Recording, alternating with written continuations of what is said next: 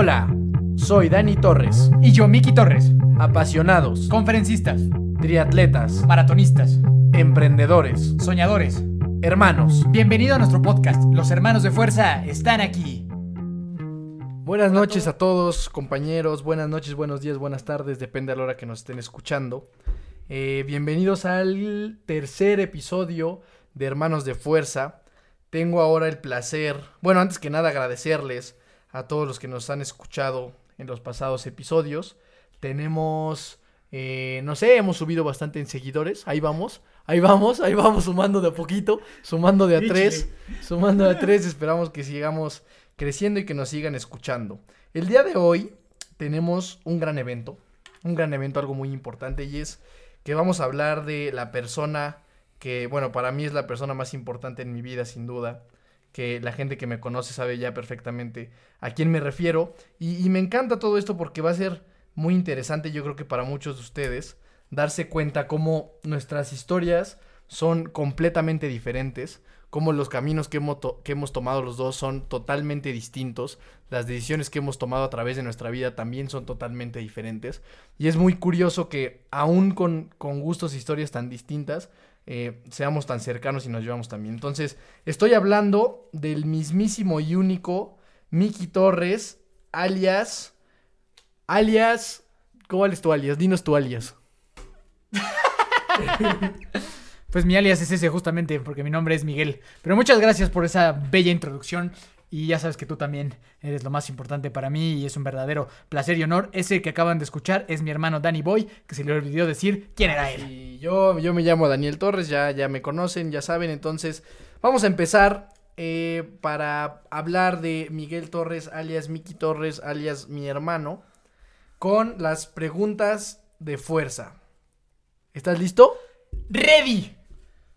Ok, recuerda que tienes muy poco tiempo para contestar, uno o dos segundos por cada pregunta. ¿Estás listo? Estoy listo. Entonces vamos con las preguntas de fuerza. Número uno, ¿qué estudiaste? Psicología. ¿Cuál es tu profesión? Soy terapeuta en adicciones.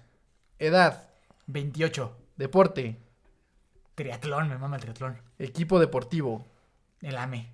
película favorita. Ya se va a acabar tu No, no, tiempo. no, no, no, no, no, no, no, no. Rocky 2, Harry Potter 8. No, y- tienes que decir una, no, eso ya no sirve. Ah, ah, Dang. ah, pues Rocky 2. Ten. Es que, los, Eh, es que los Avengers está bien padre también. Artista o canción favorita. Artista o canción favorita. Ten. Hans Zimmer. ¿Quién? Hans Zimmer. ¿Qué es eso, güey? Es un compositor de soundtracks de películas. Ah, Hizo las del Rey León. Chido. Eh, persona a la que admiras.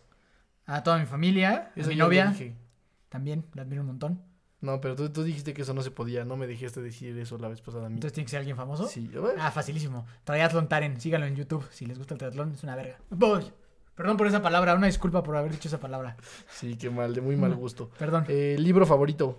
Este. Finding My Voice, Mike Riley, que te acabo de regalar. Comida favorita. Mm, pizza y molletes. No, tienes que decir una. Fue- fue- Está bien fácil el juego. Mm, Pizza. Eh, ¿Qué mascotas tienes? Pues en la familia hay varios perros. Mío, ahorita no tengo.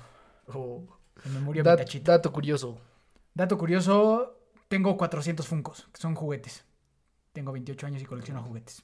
400, eso sí está. Eso está muy bonito, ¿eh? Felicidades por eso. No, pues gracias a todos. Gracias a todos los que han cooperado. ¿Qué harías si en este momento empieza a temblar? Así un temblor así naco, o sea, de esos temblores feos. Te diría, vámonos de aquí y huyamos juntos y correríamos. Pero me sentiría muy triste porque aquí tengo mis funcos justo. Entonces trataría tal vez de llevarme algunos. No, pero pues no se podría, güey. ¿No? ¿Ni uno? Pues yo la veo difícil. Yo creo que trataría de rescatar algunos y correr. Ok, pues Venga. terminamos con las preguntas de fuerza. Vaya que fueron de fuerza. Y entonces ahora vamos a la parte más interesante. Yo creo que eh, a lo, lo que la gente quiere escuchar y es, pues cuéntanos un poquito más acerca de, de tu historia personal que desde mi punto de vista es extraordinaria, es, es una historia bastante entretenida, yo creo que se van a divertir mucho. Insisto, se van a dar cuenta cómo nuestras historias son tan distintas y eso lo hace muy interesante. Entonces, empecemos con la parte personal. O sea, vámonos a un viaje en el tiempo, desde tu infancia hasta 28 años después, a lo que eres hoy en día. Entonces, vamos a hablar un poquito de la parte personal y de tu vida en general. Entonces, Arráncate, pónganse atención, pónganse cómodos y ¡Póngase bienvenidos. Este, bueno, para, para iniciar en este viaje en el tiempo que vamos a hacer sobre mi vida, este, bueno, nací en, en 1991 en la CDMX, en una familia bastante convencional. Eh, mi papá, mi mamá se conocieron, al poco tiempo me tuvieron y fui un hijo bastante deseado, me atrevería a decir. Eh, como mi me, llamaron como mi papá, Yo tengo mis dudas acerca del hijo de yo, yo tengo fe que fui deseado. o. No, mejor no quiero pensar si no fui deseado. Yo creo que sí fui deseado. Este. Como así como mi papá me llamaron Miguel Torres y así como a mi papá lo llamaron por su papá. Entonces soy la tercera generación de Miguel Torres y así nací yo. El, el mayor de una, de una familia, la verdad, muy amado. Tuve una infancia sumamente bendecida. Era muy feliz. Siempre fui un niño muy tranquilo, muy... No me gustaban los pedos, no me gustaba portarme mal. Siempre quise... Nunca me ha gustado que me regañen, nunca me ha gustado que me digan qué hacer. Por lo tanto, siempre desde niño trataba mucho de portarme bien, hacer mi tarea, ser feliz, no molestar, cumplir con mis papás. Y eso siempre me hacía muy feliz. Ser, un buen niñito me gustaba. Había algo que, que no me gustaba nada, y es que yo veía que toda la gente tenía hermanos, mis primos, los vecinos tenían hermanos y yo no tenía hermano. Y les pedía, les exigía a mis padres un hermano porque yo quería un hermano. Y así fue, así fue. Gracias a Dios que a mis cuatro años, un poquito menos, nació aquí el mismísimo Dani. Llega la maravilla, nos venimos a alegrar el mundo, venimos a alegrar el planeta. llegamos. ¡Échele! Y, y sí, y sí, efectivamente, llegó a, a cambiar muchas cosas, llegó a, a alegrar mi vida un montón. Un dato curioso es este que yo quería que mi hermano se llamara Antonio. Yo deseaba mucho que mi hermano se llamara Antonio, pero mis padres querían que se llamara Daniel. Entonces es algo que no mencionó en su podcast, pero gracias a que mis papás le hicieron caso a un niño de tres años, mi hermano se llama Daniel Antonio. ¡Eh! Entonces eso sí, eso es importante saber. Y, y así transcurrió mi infancia. Muy feliz, muy tranquilo, siempre, no el mejor en la escuela, pero bastante cumplidor. Cumplidor. Cumplidor, cumplidor, un cuadro de honor en segundo de primaria. Único, el primero y último. Primero y último, cuadro de honor en segundo de primaria, claro que sí, en tanto en las materias en español como en las de inglés. Estamos muy orgullosos de ese, de, Segundo. de ese segundo lugar. Se luchó por el primero, pero bueno. Entonces, un, un chavo muy buena onda. Muy, muy bien, buen hermano. Este, me empezó a gustar, como a todos los niños de este país, el foot. Me gustaba mucho el foot. Iba a entrenar, tenía la ilusión y las ganas de algún día poder llegar al profe- a ser profesional, de llegar a la selección, de jugar un día en el, en el Estadio Azteca. Les voy a ser muy sinceros, esa, ese, ese sueño terminó pronto. Esa- esa- esas ganas, la verdad es que se vieron. Ese, ese sueño se vio apagado con el nulo talento que yo tenía. Dado que la verdad es que no, es que no, no, no me dio. No me dio, pero la verdad es que viví bastante en paz. Siempre, siempre supe que no me iba a dar, sobre todo cuando te veía a ti jugar y veía que tú tenías así cuatro años y yo ocho y, jugaba- y jugabas tres veces lo que yo. Dije, ok, Mike, eso no va, es- eso no va a suceder. Eso no va a suceder y, y efectivamente No sucedió. no sucedió. No sucedió, no sucedió. Hay más fracasos que éxitos en mi carrera futbolística. Hay varias caídas, varios tropiezos, varias diagonales matones, matonas erradas. Una copa bimbo. A la Copa Bimbo de la cual me ausenté, como ustedes pueden saber. Varios, tun- me, me tragué varios caños. Este. Varias bueno, patadas. tuviste buenos momentos de arquero.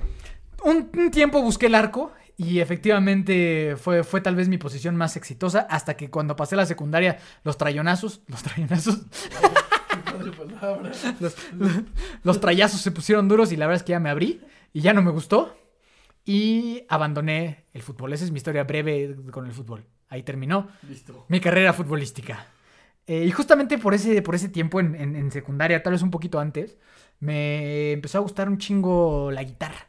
Y quería ser metalero. Más que, más que trovador, metalero, rock and rollero. Me gustaba así Iron Maiden, Metallica. Y usaba diario una, una chamarra de... Teníamos chamarras de Led Zeppelin. Luego me compré una chamarra ahí medio satánica de 666 que mis papás me, me castigaron. Entonces ya sabes, yo creo que muchas, muchas personas y, y sí, muchos niños y adolescentes tienen alguno de esos dos sueños. O ser futbolista o ser un rockstar famoso? Híjole, ese menos, ¿no? No, hay muchos, hay muchos. Yo, yo, de- yo no conocía ningún amigo que tuviera una, una chamarra en secundaria de 6666. Ninguno. Tal, solo. tal vez esa era una exageración. Tal vez esa era una exageración. Y creo que mis padres hicieron bien en, en no permitirme portarla. Se las doy por buena. Saludos a ambos, se los agradezco. Este, pero bueno. la gente, yo que la gente que te conoce, que nos está escuchando, sabe perfectamente de lo que estamos hablando, de que hacía 36 grados allá afuera y tú traías una chamarra negra de Iron Maiden o de Mohamed Ali en su defecto y no te la quitabas para nada.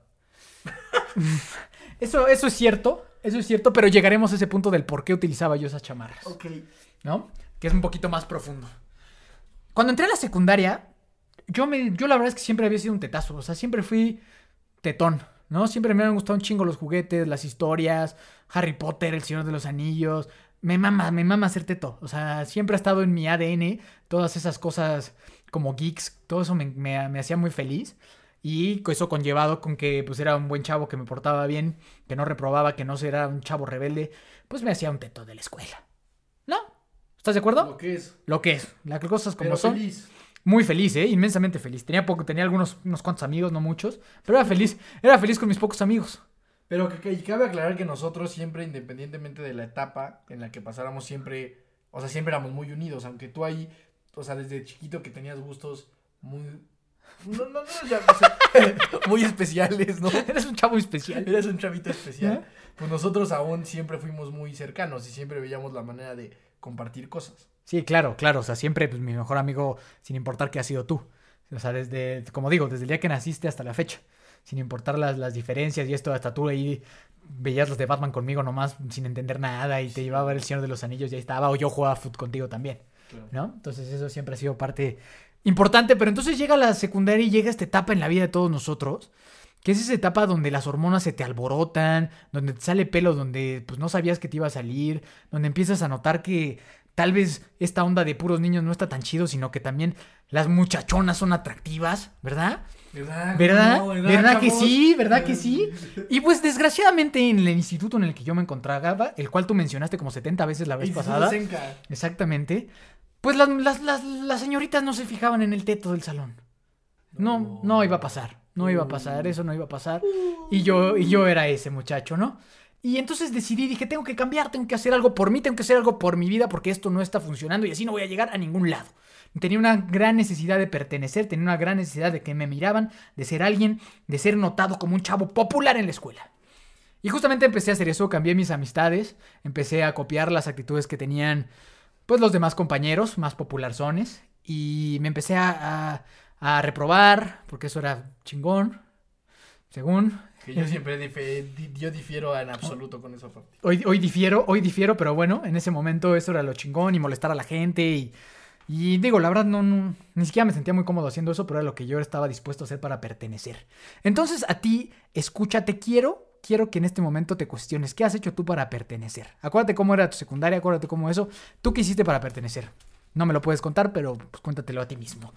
Este, eso hice yo, pero me costaba trabajo hasta que un día, el 15 de septiembre, el benemérito y bendito 15 de septiembre, que ustedes saben cómo se celebra el 15 de septiembre aquí, que es una peda monumentalmente nacional.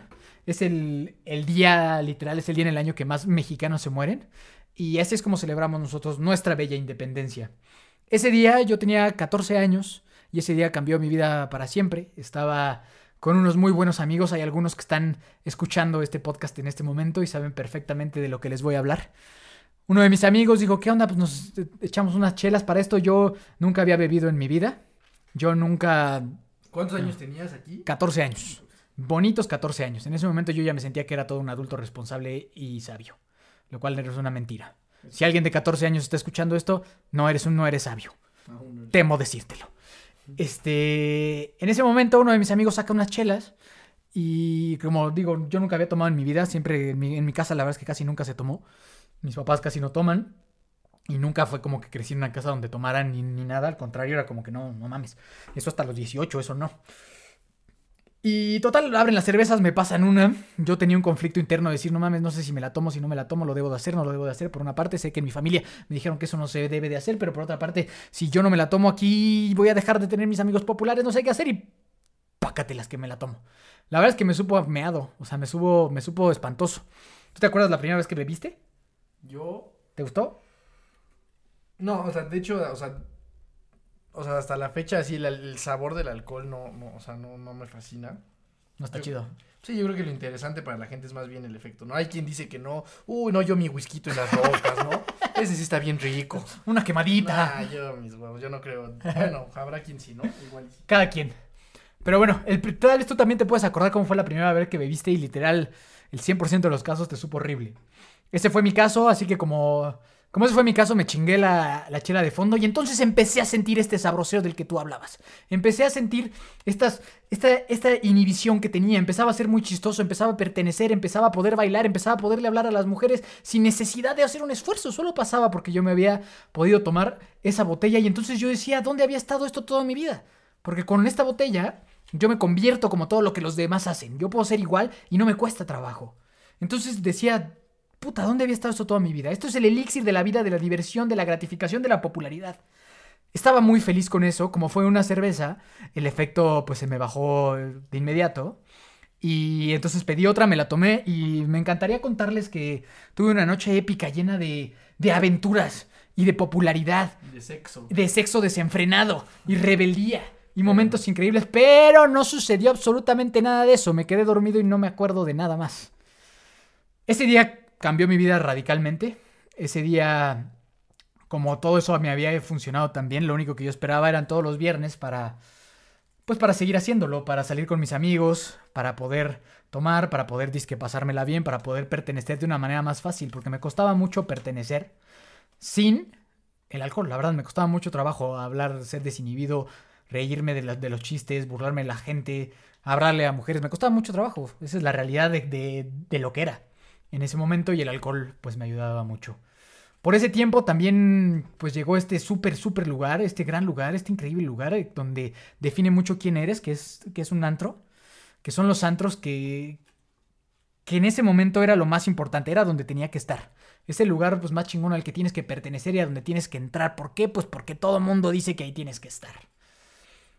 Yo la verdad, y tú lo sabes perfectamente bien, odio las camisas, odio vestirme, El mocasín. odio el mocasín, como es, como de odio vestirme como empleado de ayuntamiento, con camisa. un- un- si alguien de ayuntamiento está escuchando una disculpa.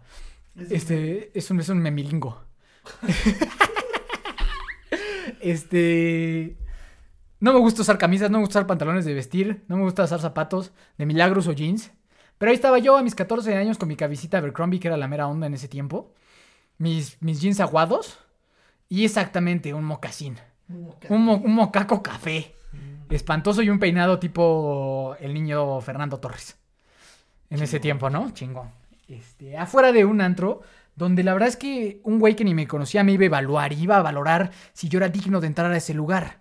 Y la verdad es que yo era de un grupo de puros cuates hasta la fecha. Somos puros hombres, entonces a veces se complicaba un poquito la cosa. Sexy, sí. están medio, sí, sí, sí. Sí, se complicaba. Ustedes saben quiénes son mis Pero queridos buenas amigos. personas, pero buenas personas. Sí, los amo, se les ama, se les ama a todos, pero ahí estábamos mucho tiempo en la cadena esperando o a que se vaciara o a que la amiga de alguien llegara y que tuviera ahí un escote, una faldita provocadora que al cadenero le gustaba y nos dejaran pasar. Que hoy pienso y digo, no mames, ¿por qué se visten así? ¿Por qué se ponen a expensas de que un güey las vea para poder entrar, verdad? Pero bueno, en fin, si yo era lo suficientemente digno, iba a entrar a ese bellísimo lugar y después me iban a volver a juzgar y ahora me iban a clasificar por cuánta lana tengo. Y dependiendo de eso, ahí me iban a acomodar en un lugar. La verdad es que ¿Y por cuánta lana tiene tu papá? Exactamente. Porque no es como que yo a los 14 años era productivo un carajo, ¿no? Y, y mi papá tampoco es como que me daba los millones, entonces pues si acaso nos alcanzaba para la mesa ahí de la esquinita, ¿no? Y entonces ahora sí, a disfrutar. Porque obviamente si traes dinero te ponen esa, la pinche mesa ahí enfrente del, de la pista. Y si pides champaña, ¿qué tal los pinches fuegos artificiales? ¡Eh! Así como si hubieras ganado una olimpiada, cabrón. ¿No? Bueno, no era mi caso. Nunca, No nunca, no nun- yo nunca he sido, yo nunca he sido ese cuate que pide bengalas, nunca fui. Entonces me tocaba allá atrás, yo decía pasar una noche increíble en un lugar donde no se ve ni madres, donde apesta cigarro, donde ni te vas a acordar probablemente de lo que pasó. Y eso me mamaba hacer. Saludos a todos los que les mama hacer eso todavía. Es todo un tema, ¿eh? Yo creo que la gente no se da cuenta que... Y es algo que a lo que le he dedicado mucho tiempo últimamente y es, estamos, al, o sea, mucha gente o de mi generación, cerca de cumplir 10 años yendo al night. O sea, estamos por cumplir, o sea... Se cumple la década. Es impresionante, es Sí. una década yendo al antro, una, o sea, y, es, y el problema es que te dan los, los 24, te dan los 25, los 26 y al rato a los 35 sigues en el night. Y digo, no, y no que, está, no que esté mal, eh, o sea, créanme que yo de verdad Disfruten, disfruten. Sí, o sea, yo trato de no juzgar absolutamente a nadie, pero es un tema como que es, pues bueno, valorar, ¿no? Es decir, o sea, ya llevo pues toda mi vida en un antro, cabrón. Sí, está cabrón. Sí, imagínate, si los tuyos llevan 10, yo conozco gente que ya vamos pa' 15, pa' 16. Y que insisto, ¿no? O sea, No está cada, mal. cada quien vive la vida pues como, como cada quien quiera vivir su vida, ¿no? Solo está cabrón. O sea, para mí es cabrón Es luego pensar. Pensar que en 16 años han avanzado tantas cosas y que la forma de diversión de algunos sigue siendo la misma. Tal vez esto le va a molestar a más que uno, pero bueno, saludos a todos. Y que insisto, no es, no es ningún tipo No es de personal, juicio, y no es personal, no es personal. Les amamos a todos. Les amamos a todos. Muchos besos a todos. Besos y abrazos. Total, me puedo tardar mil horas platicando de qué me pasó, pero bueno, para cuando tenía 18 años y con este tipo de decisiones, ¿cuánto pesaba mi querido Dani? 103 kilos efectivos de peso. 97 kilos de peso. Ah, ni madres, güey. 103. El máximo 103, fueron- 103. Así era mi situación a los 18 años, en los cuales de los 14 a los 18 me dediqué al pedo y a puras estupideces. Este, a mis 18 años pesaba 103. 97 kilos. Híjole. Tenía hipertensión, tenía hígado graso, que es el principio de cirrosis, y tenía... ¿Qué más tenía? Tenía prediabetes Y pelo de gordo. y pelo de gordo. Tenía pelo de gordo, que es, un- que es este pelo medio grasoso. Un poco de pelo de gordo medio grasoso, ¿no? Ese tenía yo, la verdad me cagué, me asusté mucho, gracias a mi mamá, que siempre ha sido, pues, la, la salvadora de, de este buen hombre. Ella ha sido la salvadora que me mandó al, al nutriólogo y también mi papá. Ambos han sido los salvadores, incluí tú también. Todo el mundo me ha salvado, la verdad. Este, bueno, mi familia, no todo el mundo. Todo el mundo. Eh, me puse chingón, me puse a dieta, dejé de tomar y bajé en un año a mi peso ideal.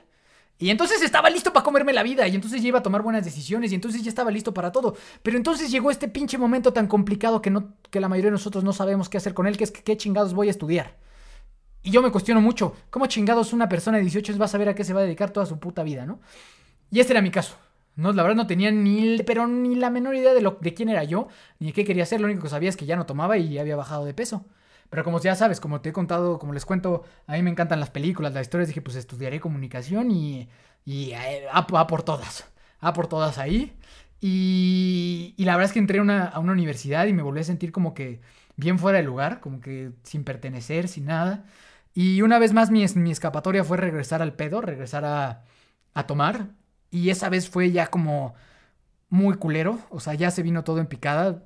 Digo, pasé por diferentes universidades, diferentes carreras. Y la, la única constante que había siempre era que yo llegaba a una escuela, hacía amigos y me iba a chupar. Ya después reprobaba, ya mis papás se enteraban, desmadre, pedas. O sea, eso fue ¿Cuántos como. años tenías ahí? 20. No, pues la primera en la Iber entré a 19, güey. Fue como de los 19 a los 22 ese cagadero. O 23. 23 fue los de los 19 a los 23. Me aventé así época universidades, carreras, desmadre, pedas, peleas. cuando yo ya no estaba aquí, ¿no? Tú ya estabas en Chiapas justamente. Mis papás se separaron por ese, por ese tiempo que la verdad es que no le adjudico absolutamente nada que se hayan separado. Todo fue... Mucho fue mis inseguridades, mi querer pertenecer, el trabajo que me cuesta, que me costaba aceptar quién era y que no iba a ser el alma de la fiesta ni el más popular, pero es que el alcohol me hacía hacerlo. El pedo me hacía hacerlo y escuela a la que yo llegaba, escuela que repetía lo mismo. Así pasaron, pues mucho, mucho tiempo. Pasaron carreras, amigos, pedas, desmadres, peleas con mi familia, montones, decepciones para ti igual. O sea, mucha preocupación de tu parte, de parte de algunos de mis buenos amigos, de mis papás, decepciones, peleas crudas, fallas, iba a llegar, no llego, y, ah, ya sabes, ¿no? Ya no, no voy a tomar, vuelvo a tomar. Este, tú venías a visitar de Chiapas y me encontraba todo borracho siempre. Sí, que ese es un tema, o sea, que yo, o sea, nunca, nunca estuve de acuerdo con, pues, con el- los niveles de, de, y, más que de desmadre, como de desubicación que traías, ¿no? O sea, a mí siempre me parece, o sea, yo decía, puta, este güey puede hacer más cosas que eso, o sea, yo siempre, o sea, como que siempre vi, en- eh, vi, vi en ti más potencial que estar nada más pedo Borrachito. todos los días, güey, ajá. Sí, y yo la verdad no veía, no veía cómo salir. Se veía chingón, porque desgraciadamente en la sociedad y en el país en el que vivimos se aplaude mucho al borrachito, se aplaude mucho al que está en todas las pedas, se aplaude mucho al que aguanta más. Y había mucha gente que me lo aplaudía. Tú no, pero había amigos y gente que, que me lo aplaude, ¿no? Y que es como un pinche gran logro. No, a la fecha, y eso ahorita existe. o sea, Así es, en la sociedad ahorita es así. O sea, y yo me acuerdo perfecto de eso cuando iba al, al barecito y me subían a una tarima y era una competencia a ver quién se tomaba un litro de Cuba más rápido. Y tú sabes que yo tomo agua bien veloz, es una de mis cualidades. Tu gran talento. Mi gran talento. Y entonces igualmente era mi gran talento tomarme una pinche Cuba bien rápido, güey. Y, yo me sentía bien orgulloso porque ganaba y todo el mundo me hacía fiestas. No mames, güey, ¿cómo lo hiciste? ¿Cómo te tomaste una Cuba tan rápido? Eres bien chingón, güey, no mames. Y yo me sentía bien orgulloso. Todavía al día siguiente me iba a escribir gente y me iba a decir, no mames, güey, eres bien chingón, güey. Eres bien chingón por lo que hiciste. Y yo me iba a sentir orgulloso de mí. Y hoy volteo y digo, no mames, qué pinche vida más vacía tenías. Y eso era mi logro de la semana, güey. O sea, pinche güey vacío, ¿no? Y eso se reflejaba en mi vida, porque en la peda estaba divertido y todo, pero en mi soledad, al día, siguiente que despertaba, me sentía solo, me sentía desubicado, no sabía qué hacer. Mis amigos me decían como, no hay pedo, estás chavo, no pasa nada, vamos a chupar. Y de repente eso se salió de control hasta que yo ya no pude controlarlo, ya no supe qué hacer. Me clavé mucho en eso, mi vida se vino abajo, tenía pésima relación con la gente que realmente se preocupaba por mí, estaba deprimido, estaba triste, estaba empezando a engordar otra vez, estaba desubicado, no sabía qué hacer de mi vida, no sabía quién era. Muy feo, muy, muy feo, muchos problemas. Tomaba muy seguido, a veces temblaba si no tomaba, luego tomaba y tres cuatro días seguidos ya no me acordaba ni qué había hecho, decía unas cosas que ya ni sabía qué decía quién, o sea, unos problemas y, y sobre todo por dentro sintiéndome muy solo y muy triste. Porque yo obviamente no le contaba a la gente cómo me sentía. Pues para mí era ridículo yo poder ser alcohólico o adicto. Pues eso son la gente que vive bajo los puentes y así. O sea, yo no. Yo iba en una universidad, tenía coche, todo me iba bien. Tenía 22 años, ¿cómo? 22, 23 años. Yo no, ¿cómo iba a ser yo esa persona? Total por obra de, de Dios en un momento de lucidez, después de una gran decepción a mi papá, a ti, y una fuerte pelea y en una desesperación y una depresión muy grande, llorando en, tirado en una cancha de fútbol, fue que pedí ayuda, fue que mi mamá me fue a rescatar, de a recogerme de la calle, que estaba yo llore llore llore, y, y así es que entro a una clínica de rehabilitación hace ya cinco años de, de eso, estuve cuatro meses interno, Ahí yo creo que no, no me da tiempo a explicarles el proceso, pero me enamoré del proceso de rehabilitación, encontré un, un propósito de vida, encontré mucha felicidad en la vida, me perdoné, perdoné a la gente que tenía que perdonar, entendí que mi problema más grande en la vida, porque no, no, no me pasó ninguna tragedia, no, no me faltó nunca nada, mi problema más grande es que fui un pinche cobarde para aceptar quién era, y para aceptar quién soy, y para mostrarme ante los demás por quien yo soy. Siempre quise pertenecer y quise estar satisfaciendo puras pendejadas y puras cosas superficiales que valen pa' pura madre, la verdad. Y que yo creo que muchos viven en ese En ese momento. estado. Sí, en ese estado en el de complacer todo menos quién eres, ¿no? Y la realidad mía es que quién soy, soy ese niño del que les contaba. Soy ese güey teto, tranquilo, que no me gustan los problemas, que me gusta, amo convivir con la gente que quiero. No me interesa tener miles de amigos, no me interesa ser el alma de la fiesta, me cuesta mucho trabajo todo ese tipo de cosas y soy muy feliz, soy siendo quien soy. Ahí, ahí en ese proceso encontré algo que hacer, este, por eso estudié psicología, porque sabía que yo quería devolverle algo a este proceso que a mí me habían dado, que, bueno, si la gente es creyente o no, yo sí, y creo que a mí Dios me ayudó, Dios me tocó, junto con la ayuda de ustedes tres, sobre todo, de tuya, de mi mamá y de mi papá, que han sido los pilares más grandes y, y buenos amigos que me apoyaron durante todo el proceso, para la gente que me apoya hoy, para Tessa, que es pues, el pilar gigante en mi vida, que es mi novia y, y- y está conmigo siempre. Todo eso, mucho de lo que soy, se lo debo a ustedes. Hoy me dedico a, a eso, a ayudar a jóvenes, sobre todo familias, en, en temas de, de adicción, que creo que es un tema que vale la pena tratar, literal, un programa entero Un episodio, un Un- episodio. un de las de las adicciones, de, de- es más, de alcohol puro, uno de cigarro puro, ¿no? De lo que es en la sociedad, de todo eso. Y encontré ese propósito de vida. Hoy tengo la fortuna de trabajar con más de 20 personas en sesiones, que seguramente hay algunas escuchando esto, que les agradezco mucho la confianza que me tienen por trabajar conmigo. Ahí de igual forma dando testimonio y así fue que la gente me escuchó hablar y de ahí me empezaron a, a invitar. Eh, después de, de- de un retiro con unos muy buenos amigos también me empezaron a jalar a ir a universidades, a, a prepas, a las escuelas, a la cárcel y, y yo decidí eso, dedicar mi vida a, a los demás, que falta mucha información, hay mucha información que no se nos da sobre este tema. Solo, no, solo lo único que vemos es todo lo que está en los pinches comerciales y en los antros y en lo que está según chingón. Pero nadie te dice ni lo que estás metiendo. Si yo le, yo le pregunto a mucha gente, ¿sabes lo que te estás tomando? No tiene ni puta idea de nada, ni lo que les puede hacer, ni nada, ¿no? Entonces yo decía, yo voy a dedicar mi vida a esto, yo voy a dedicar mi vida a que esto le pueda servir a los demás y, y es lo que he hecho y, y lo empecé a hacer. Lo empecé a hacer pero no era suficiente. No era suficiente porque el primer paso es aceptarlo, es aceptar que, que eres adicto, ¿no? Y una vez adicto, adicto toda la vida y, está chingón. Yo lo acepto. Desgraciadamente, la, la, estadística para un adicto es que solamente uno de cada diez va a poder rehabilitarse. Y, y es súper real, súper real. Toda, de cuarenta y tantas personas que éramos cuando yo estaba en, en, en Oceánica, que fue la clínica donde yo estuve, eh, que quedo solamente yo. Quedo, todos los demás ya recayeron. Y el recaído no significa que está bien divertido empedándose Sí, en el pinche antro. muertos también. Hay ¿no? muertos, sí, Ahorita. sí, sí. Nada, cosas bien culeras. Hay gente que se suicidó, hay gente que acabó, o sea, feo, feo, feo, feo, feo. Pero desgraciadamente esa es la, la estadística. Porque es muy difícil salir y encontrarte con este mundo en el que vivimos, en donde es tan glorificado el alcohol, donde es tan divertido, donde literalmente es más difícil pertenecer a la sociedad hoy sin tomar que cuando tomaba. O sea, cabrón, o sea, yo llego a un lugar, oye, una cerveza. No, no tomo, gracias. Puta, me voltean a ver, güey, como si me hubiera hecho caca en la sala. O sea, yo digo, no mames, güey, solo no tomo, güey, solo no tomo. Pero pues eso parece ser como que es un pinche pecado, güey, ¿no? Y te vuelves un pinche güey aburrido, un pinche güey mamón, ¿sabes? Y, y así me, me, me juzga la gente, cabrón, por eso. A los dos, yo que eso nos A ti también. Sí, o sea, a mí me... Digo, yo no pasé, o sea, tal cual por ese proceso, pero yo, pues, también, o sea, me he alejado de mucha gente por el hecho de que, pues, yo no quiero estar pedo viernes y sábado, güey, ya sabes. Y siempre has vivido con eso. Y siempre he vivido... Digo, ni yo no digo que, o sea, obviamente hay veces que sales y hay veces que, pues, o sea, tomas y demás. Pero cuando no es tu estilo de vida y, y la gente está acostumbrada a estilo de vida, pues sí, evidentemente te pierdes de, pues, de muchas amistades, en- entre comillas, ¿no? O sea, las verdaderas Aspecto amistades social. pues son los que están eh, independientemente de que tú te quieras poner pedísimo o no. Ajá. Exactamente, entonces para mí cuando salí y me encontré con todas estas cosas, la verdad sí era así de, no mames, ya entiendo, entiendo por qué la gente recae, entiendo cómo no. Y luego por otra parte estás, estás en un mundo donde a mí me decían, no mames, ni es cierto, güey, ni eres alcohólico, güey, échate una, no te va a pasar nada, ya lo dominas, ¿qué te va a pasar? Y por otro lado, donde me refugiaba, que pues es esa parte de que soy adicto y soy adicto y soy alcohólico y alcohólico y es una palabra que se escucha de la chingada. O sea, la parte de alcohólico, alcohólico, alcohólico, o sea, es, un, es una estampa muy, pues muy fuerte. Y que la acepto, y la acepto en mi vida, y acepto lo que soy, y, y me amo como soy, y acepto que soy adicto, y acepto que no puedo tomar, lo acepto, pero, pero muchas veces la gente solo se clava en eso, solo se clava en que es alcohólico. Entonces viven una vida de la chingada, porque todo lo estás añorando tus tiempos cuando podías beber.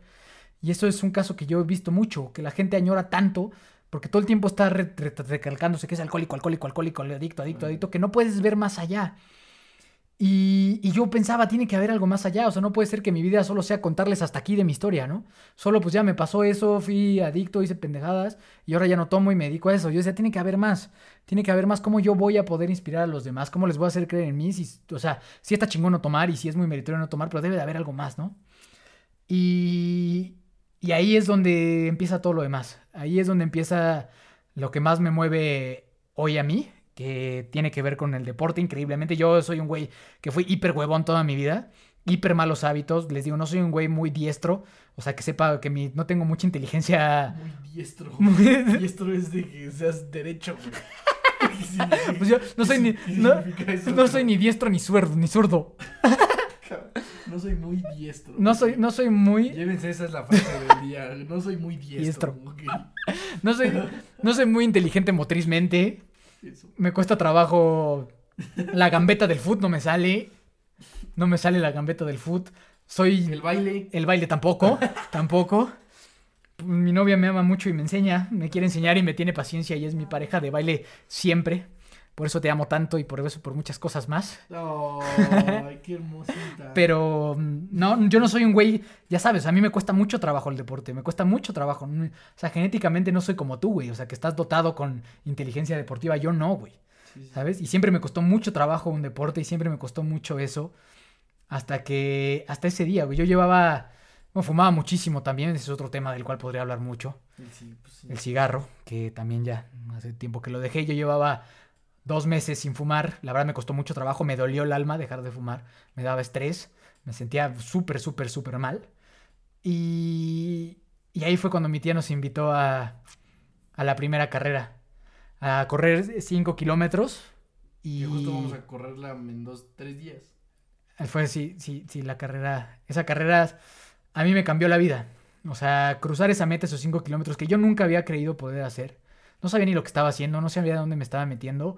Solo sé que hice 5 kilómetros en 48 minutos. Empecé de nada, empecé con nada y, y a mí esa carrera me cambió la vida. Y a partir de ahí decidí seguir cruzando metas. Después corrí 10, después corrí 21, después corrí eh, el, el primer triatlón en, en Cozumel. Y entonces conozco esta locura que llega a mi corazón que se llama Ironman. Entonces en- conozco este deporte, conozco esta marca, conozco lo que significa. Y entonces a mí llega esta señal de decir es que esto es, o sea, este es el cambio definitivo en tu vida. Esto es más grande que ser adicto, o sea, ser un Ironman es más grande que, que, que eso te define más. Para los que no sepan lo que es un Ironman, ¿les puedes explicar? Claro que sí, Ironman es una, es una marca que organiza triatlones de larga distancia. El triatlón consiste De En- muy larga distancia. de muy larga distancia. El triatlón consiste en, en tres deportes en uno, enseguida. Eh, nadar, bicicleta y correr. Y Ironman hay dos modalidades, el 70.3, que es el que tú vas a hacer próximamente, carajo, venga. Este, que consta de 1.9 de natación, perdiéndote 2 kilómetros más o menos lo que acabamos nadando todos. 90 kilómetros de bici y te bajas para un 21K. Y el siguiente es el Ironman 100 140.6, que es el más largo de todos. Y es el sueño a donde, a donde hay que llegar.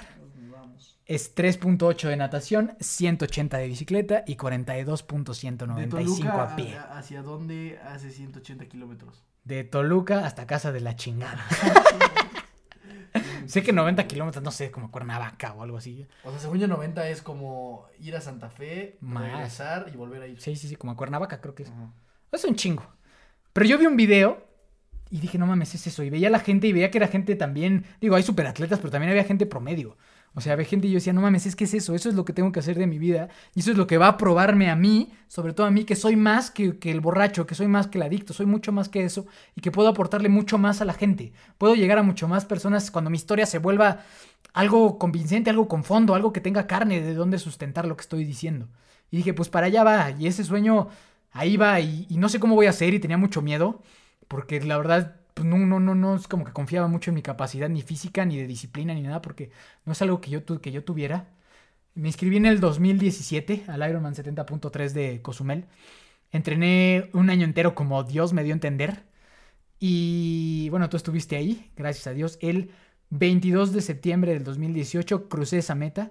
Crucé esa meta con lágrimas en mí por todo lo que significaba. Significaba probarme a mí mismo que soy más de lo que yo me había creído, que puedo ser quien soy, que es mucho mejor ser esta versión mía, hacer lo que mi corazón me dice que haga, confiar en mí, confiar en que puedo romperme la madre, porque eso tuve que hacer. Tuve que romperme la madre por, por los sueños, tuve que romperme la madre por eso, y también cargando en mi espalda toda la motivación de que si yo hacía eso, la gente iba a decir, no mames, si ese güey que tomaba diario, que fumaba un chingo, que pesaba casi 100 kilos puede, pues ¿cuál es mi pinche excusa?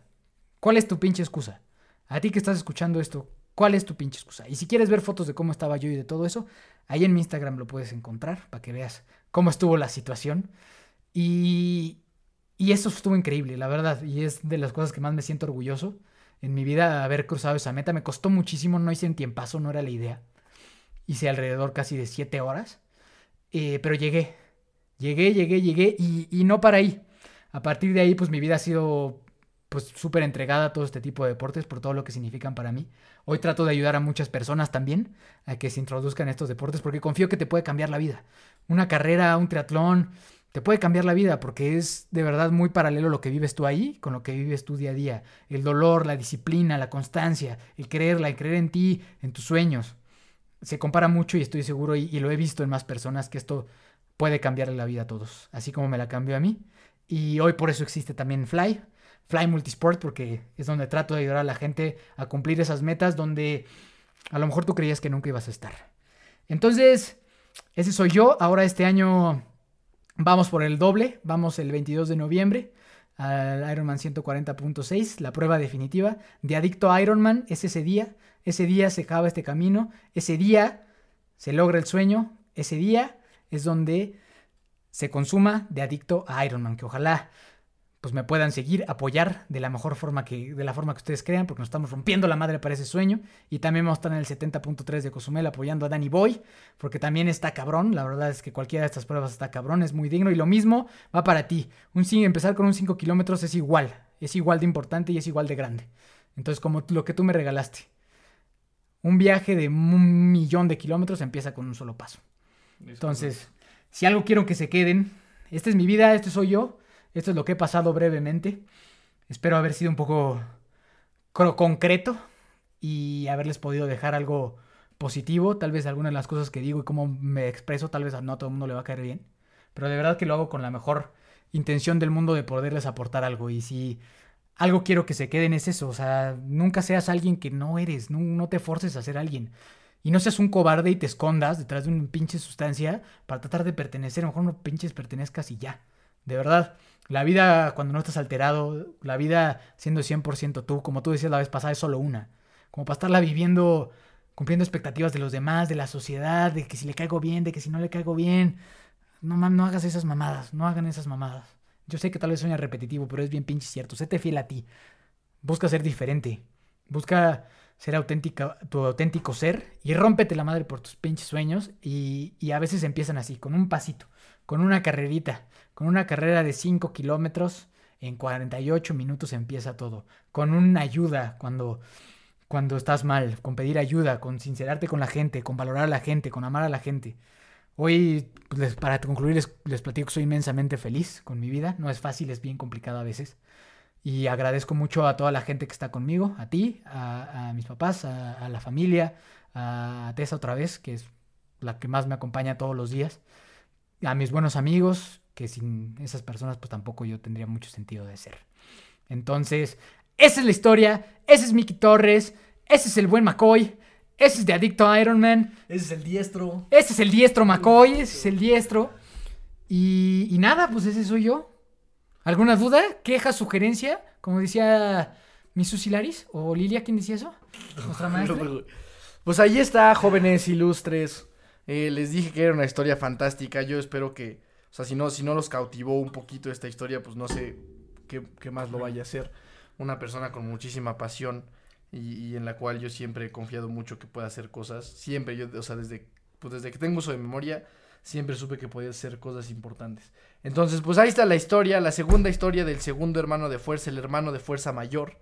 Eh, de verdad esperamos que tanto esta historia como la mía les haya servido de lo que sea o sea, de, que les haya despertado algo, que les haya incomodado algo, que los haya hecho hacer cualquier cosa con eso nosotros ya estamos de gane. Entonces, pues, ¿qué sigue ya próximamente? El próximo episodio, ¿qué, qué, qué espera nuestra audiencia? Espera muchas aventuras, muchas nuevas historias, mucha... Seguramente mucho, muchas cosas que se puedan llevar. De verdad espero que se puedan llevar algo.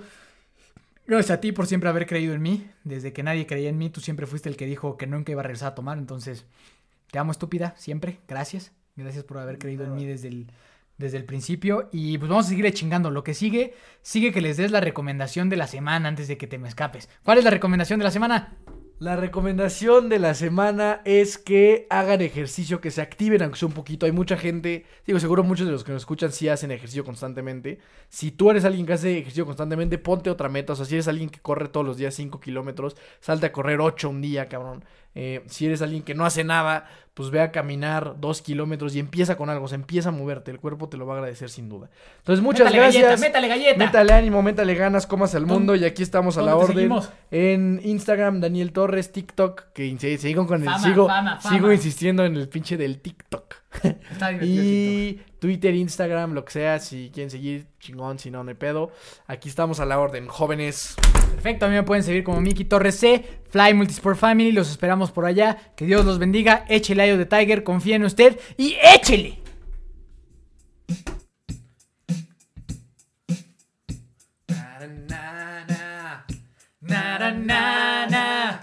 Hey, hey, hey. Adiós.